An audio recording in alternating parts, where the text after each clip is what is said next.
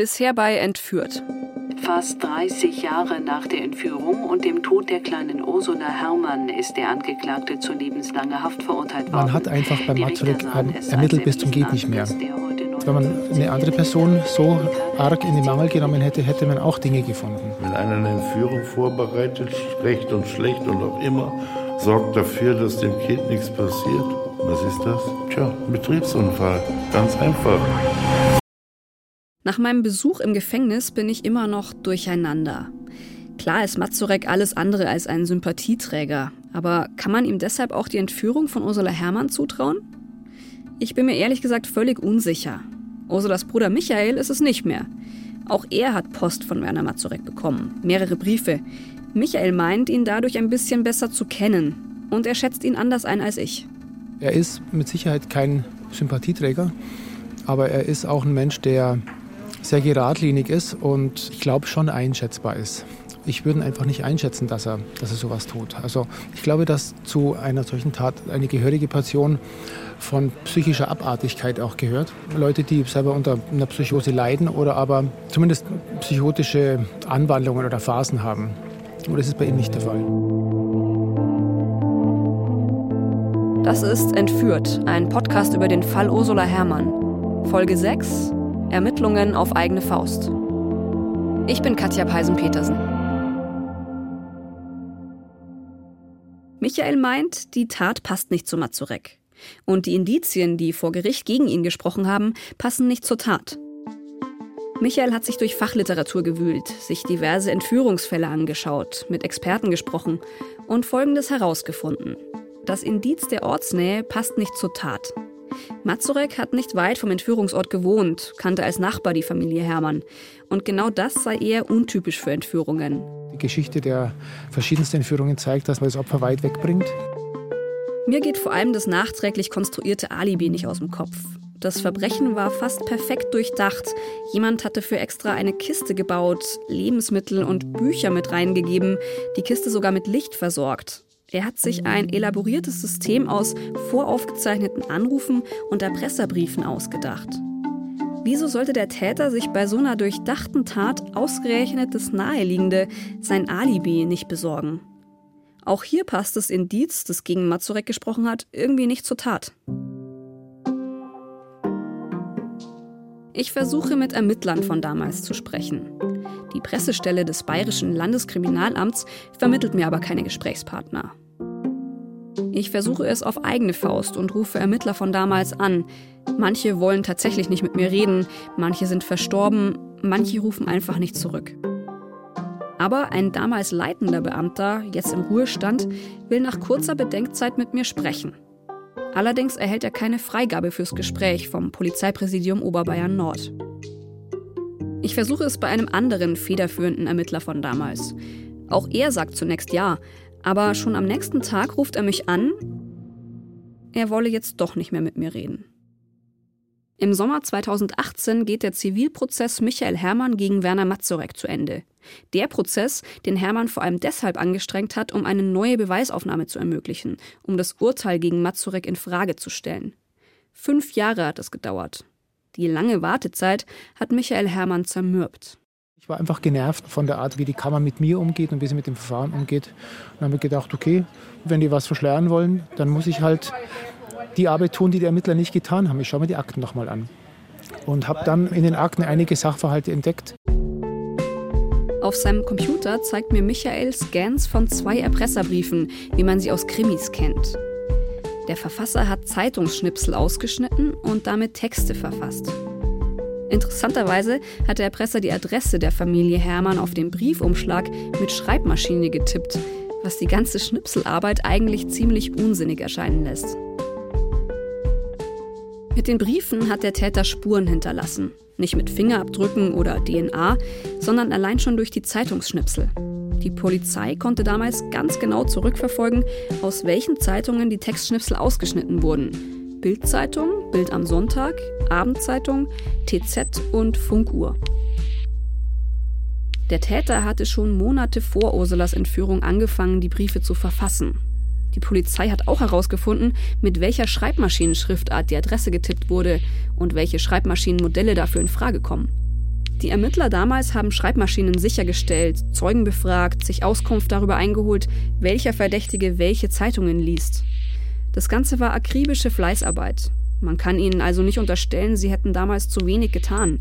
Und trotzdem ist sich Michael Herrmann sicher, die Polizei hat hier etwas Wichtiges nicht berücksichtigt. Also das ist die Rückseite vom Erpresserschreiben.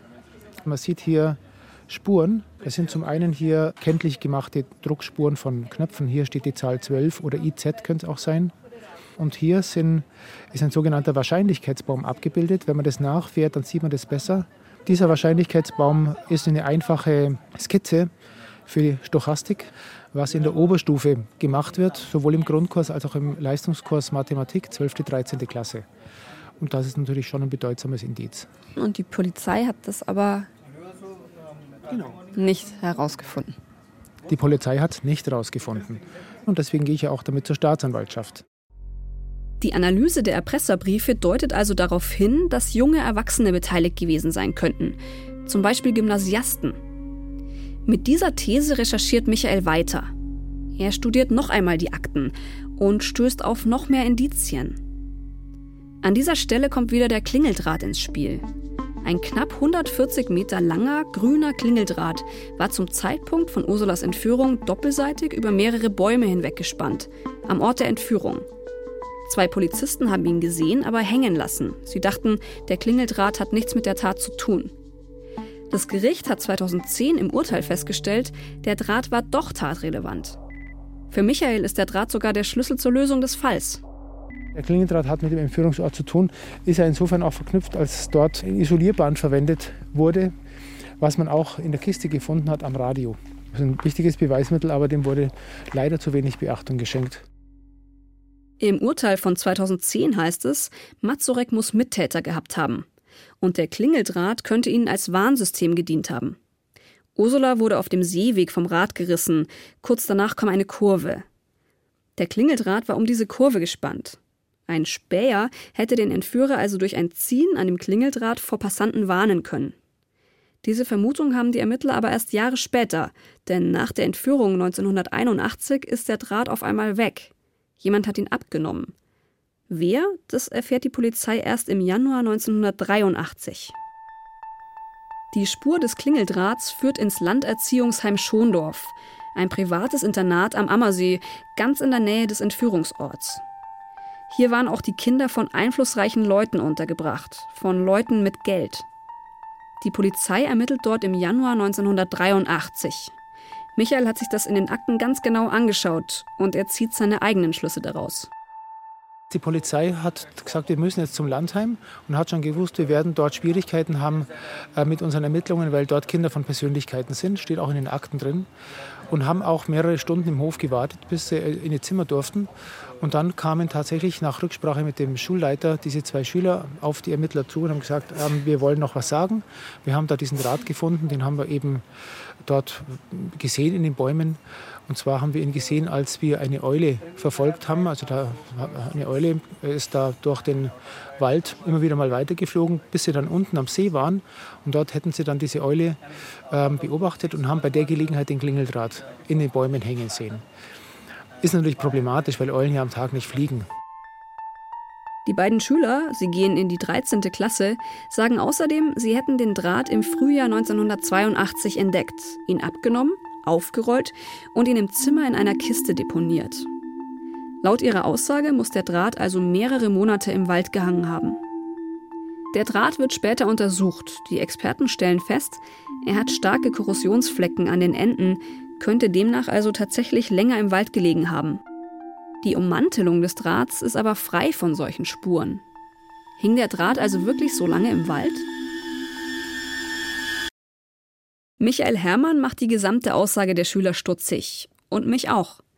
Da sind einfach viele Ungereimtheiten. Das Verfolgen einer Eule am Tag. Das Deponieren des Drahts bei sich im Zimmer. Wieso haben die Schüler den Draht mitgenommen? Und wieso haben sie ihn anschließend, statt irgendwas damit zu machen, in eine Kiste gesteckt, sozusagen weggesperrt und den Deckel zugemacht? Dann der zeitliche Widerspruch. Haben die Schüler den Draht wirklich erst im Frühjahr 1982 abgenommen oder vielleicht doch schon kurz nach Ursulas Entführung? Den Ungereimtheiten an der Aussage der Schüler geht die Polizei nicht nach. Also zumindest steht davon nichts in den 25.000 Seiten Akten, die Michael und mir vorliegen. Wir finden auch nichts dazu, dass die Polizei irgendwann einmal die Schüler befragt hätte, wieso sie den Draht überhaupt bei sich im Zimmer deponiert haben. Sie hat den Klingeldraht mitgenommen und ihn untersucht und jetzt liegt er bei den Asservaten. Kein weiterer Kommentar. Kein weiterer Kommentar. Und dann wurde gesagt, es gibt keine weiteren Ermittlungsansätze. Michael recherchiert weiter und findet noch mehr Indizien, die seiner Meinung nach auf Schüler des Landerziehungsheims hindeuten. Ich darf sie aus juristischen Gründen nicht nennen und möchte das auch nicht. Sonst wäre es recht einfach, Namen herauszufinden. Und es geht natürlich nicht. Schließlich hat ja auch Michael keine Beweise, sondern nur Indizien. Und außerdem wäre die Tat längst verjährt. Michael hat bei seinen Recherchen nochmal die Tat an sich ganz genau betrachtet. Also wie die Entführer vorgegangen sind. Ein Klingeldraht als Warnsystem, Erpresserbriefe, wie man sie aus Krimis kennt, der Bayern 3 Jingle auf den Schweigeanrufen, Westernromane und Comics in der Kiste. Einer der Comics, der dort zu finden war, war Clever und Smart. Die haben ein Dienstauto, das ist der Fiat 600. Und dieser Fiat 600, der wurde auch in einem der beiden Erpresserbriefe als Lösegeldauto gefordert, was eigentlich absurd ist. Also das klingt wie eine Spielerei, für mich nicht sehr erwachsen. Michael meint, alles, also die gesamte Art, wie die Tat durchgeführt wurde, lasse darauf schließen, dass die Täter nicht wie Erwachsene dachten. Diese ganzen Indizien, diese klischeehaften Indizien, ich mache äh, Zeitungsausschnitte, ich mache die Geschichte mit dem Klingeldraht, ich mache ein komisches akustisches Signal, ich stelle Forderungen nach einem bestimmten Auto, ich klinge italienisch, also wie die Mafia. Das sind alles so, so Indizien von jemand, der versucht, sich in die Lage eines Verbrechers zu versetzen. Wenn es nach Michael geht, hat jemand die Tat wie ein Abenteuer geplant, sich dabei orientiert an anderen spektakulären Entführungen aus Comics, Zeitschriften, Romanen und das in der Entführung von Ursula nachgespielt. Ich weiß nicht, glaubst du nicht, irgendwie erscheint mir das so ein bisschen schwach. Also, oder es geht nicht in meinen Kopf rein, dass man sowas aus Abenteuerlust macht. Ja, das geht mir auch nicht in den Kopf rein. Also das heißt, wir haben hier einfach das Problem des Motivs. Es muss bei den Leuten, die sowas gemacht haben, eine psychische Abartigkeit vorhanden sein. Es kann vielleicht auch mit Drogeneinnahme zu tun haben. Dass man das Ding dann durchführt, ist natürlich dann nochmal echt fast nicht verständlich. Und da ist dann auch die Schwäche von der Theorie mit den Jugendlichen. Das muss ich auch ganz klar sagen. Ja gut, also ich meine, die Ausführung ist ja das eine. Also Sie haben ja mit Sicherheit nicht damit gerechnet, dass dann deine Schwester da unten keine Luft mehr kriegt, oder? Vermutlich. Also ich denke, wenn sie so euphorisiert waren, war es klappt tatsächlich lange geplant, wie so ein Schulprojekt. Jetzt haben wir es geschafft, die zu betäuben. Um Gottes Willen, was machen wir denn jetzt? Ja, jetzt müssen sie da, da reintun, jetzt, jetzt ziehen wir das durch, komm, das ziehen wir durch, das schaffen wir. So in dieser Art nur könnte man sich die Sache erklären. Ja, ja genau. Mhm. Also dass da der Gaul mit ihnen durchgegangen ist. Ich treffe mich mit einem damaligen Schüler des ehemaligen Landerziehungsheims Schondorf. Er heißt Markus Effa. Das Internat hat er von 1975 bis 1983 besucht. Im Internat wurde sehr wenig über den Fall gesprochen. Als Ursula entführt und getötet wurde, war er in der Oberstufe. Er erinnert sich? Es gab eine Mitteilung am nächsten, am übernächsten Morgen. Es gab noch mal eine Anhörung von Schülern, wer was sagen kann, dann nochmal. Und das war es eigentlich. Also ein Mädchen wird entführt neben dem Steg des Landheims. Ein Mädchen wird vergraben und in der Nähe des Landheims, jetzt findet man auch noch die Maske. Da ist ein blinder Fleck. Also es wurde totgeschwiegen, auch bei der Berichterstattung wurde das Internat fast vollkommen äh, außen vor gelassen, obwohl es in direkter Nähe zum Tatort war. Genau deshalb lässt Markus Effer der Fall nicht los. Er fragt sich, könnte es jemand vom Landerziehungsheim gewesen sein? Und wenn ja, warum? Er weiß aus eigener Erfahrung, ins Landerziehungsheim kamen auch Kinder, deren Eltern reich und viel beschäftigt waren. Da wurden Kinder im Internat verklappt, also sie wurden eben abgestellt und die Eltern hatten wieder freie Zeit. Jeder reagiert darauf verschieden. Wenn man in dem Internat war und gesehen hat, wie viele Leute mit unglaublich reichen und einflussreichen Eltern nicht geliebt wurden, dann weiß man halt, äh, warum es psychologisch plausibel ist, dass sie das Kind von jemand, der seine Kinder über alles liebt, entführen, der kein Geld hat. Ich glaube, die Täter wollten einfach erfahren, dass jemand, der nichts hat, alles gibt. Also eine Million oder so von einem Dorfschullehrer zu erpressen, ist so irrational. Aber er hat ja dank Unterstützung das Geld zusammengebracht. Die entscheidende Botschaft ist, jemand, der nichts hat, tut alles für sein Kind und jemand, der alles hat, tut nichts für sein Kind. Es gibt viele solche Theorien zum Fall Ursula Herrmann. Von Anwohnern, von Betroffenen und von völlig Unbeteiligten, die sich in Internetforen über ihre Ideen austauschen. Es wäre leicht, das alles als Spinnerei abzutun. Auch Michael Herrmann wird immer wieder wie ein Querulant angesehen, einer, der keine Ruhe geben will. Aber Michael Herrmann hat mehr als nur Theorien. Er hat neue Indizien zusammengetragen. Die Durchdruckspuren auf dem Erpresserbrief, der Klingeldraht mit all seinen Ungereimtheiten, die Maske zwischen Entführungsort und Landerziehungsheim.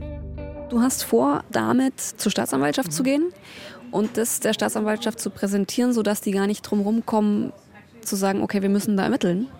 So habe ich es vor, genau. Ende 2018 wendet sich Michael Herrmann über seinen Anwalt an die Augsburger Staatsanwaltschaft. Dann vergeht Zeit. Anwalt und Staatsanwaltschaft führen Gespräche, Telefonate, es werden weitere Unterlagen vorgelegt. Ich lege der Augsburger Staatsanwaltschaft im Februar 2019 einen Fragenkatalog vor. Ich will wissen, was an den Recherchen von Michael Herrmann dran ist, inwieweit die Ermittler damals die Erpresserbriefe untersucht haben, ob sie den Wahrscheinlichkeitsbaum als solchen erkannt haben.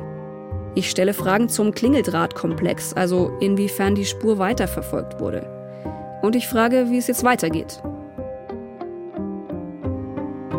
Oberstaatsanwalt Matthias Nicolai, Pressesprecher der Staatsanwaltschaft Augsburg, kann mir dazu keine Auskunft geben. Noch nicht.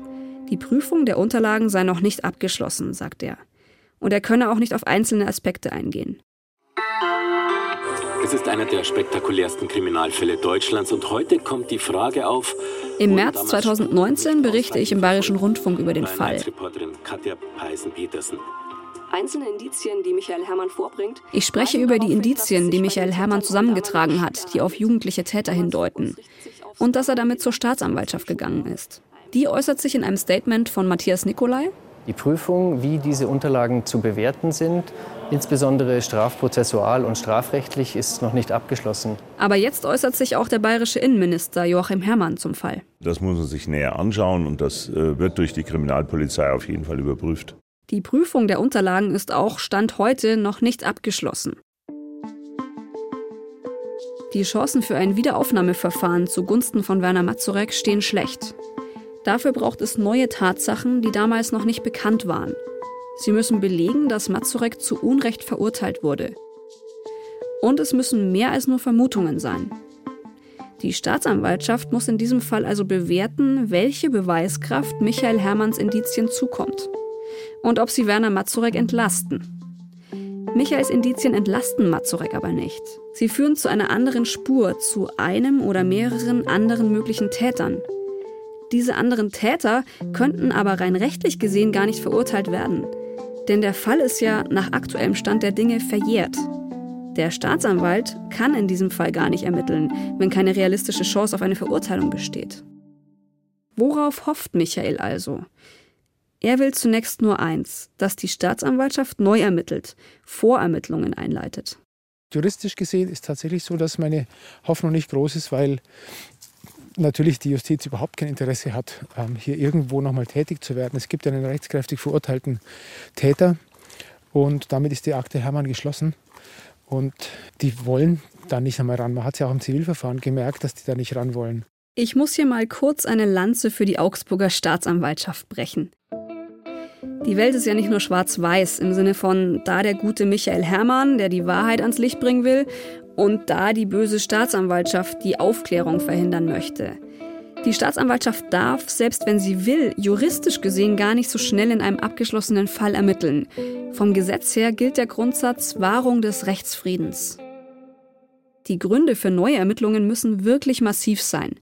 Auf der anderen Seite gibt es aber wirklich echte Tatsachen, die ich vorweisen kann und die ich auch belegen kann. Und deswegen werde ich dann natürlich nicht ähm, auf die juristisch geringe Hoffnung schauen, sondern auf die Tatsachen, die ich vorliegen habe. Aber jetzt sagen wir mal, die sagen, nö, keine Chance, mach mal nicht. Wie willst du weiter vorgehen? Man könnte ein Ermittlungserzwingungsverfahren einleiten. Das würde bedeuten, dass ähm, ein Gericht beurteilen muss, ob man hier nochmal ermitteln muss.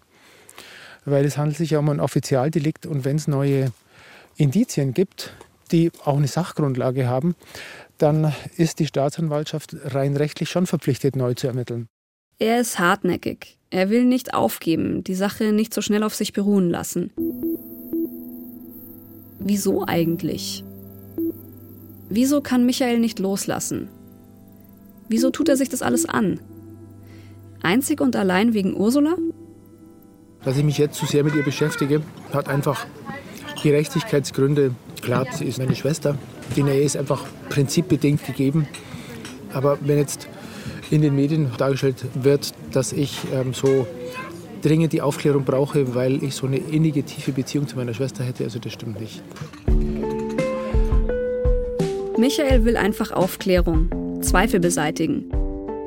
Er will, dass die Richtigen in den Knast kommen und, falls er es ist, dass ein Unschuldiger ihn verlässt dass man sich das, was damals verpasst wurde, nochmal anschaut. Korrekt arbeitet. Sagen wir mal, das führt auch nicht zum Ziel. Was würdest du dann machen? Also wenn alles nicht zum Ziel führt, dann würde ich einfach sagen, okay, ich habe getan, was ich tun konnte und würde dann einfach aufhören, weil bleibt mir ja nichts anderes übrig.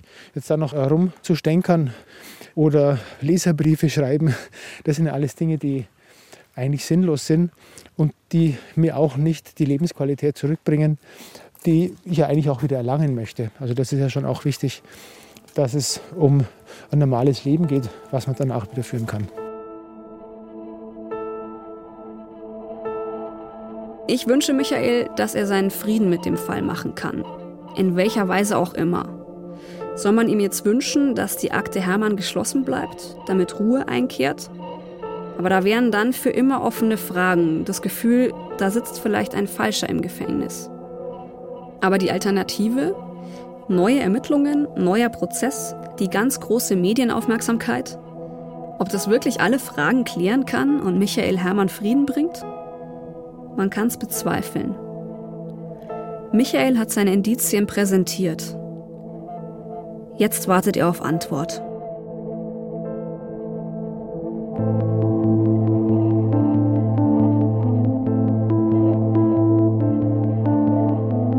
Das war die sechste Folge des Podcasts Entführt, der Fall Ursula Herrmann. In der siebten und letzten Folge taucht auf einmal ein Bekennerschreiben auf. Jemand gesteht also schriftlich, der Täter zu sein. Und es ist nicht Werner Mazurek. Alle sieben Teile finden Sie im Entführt-Podcast oder in der ARD-Audiothek.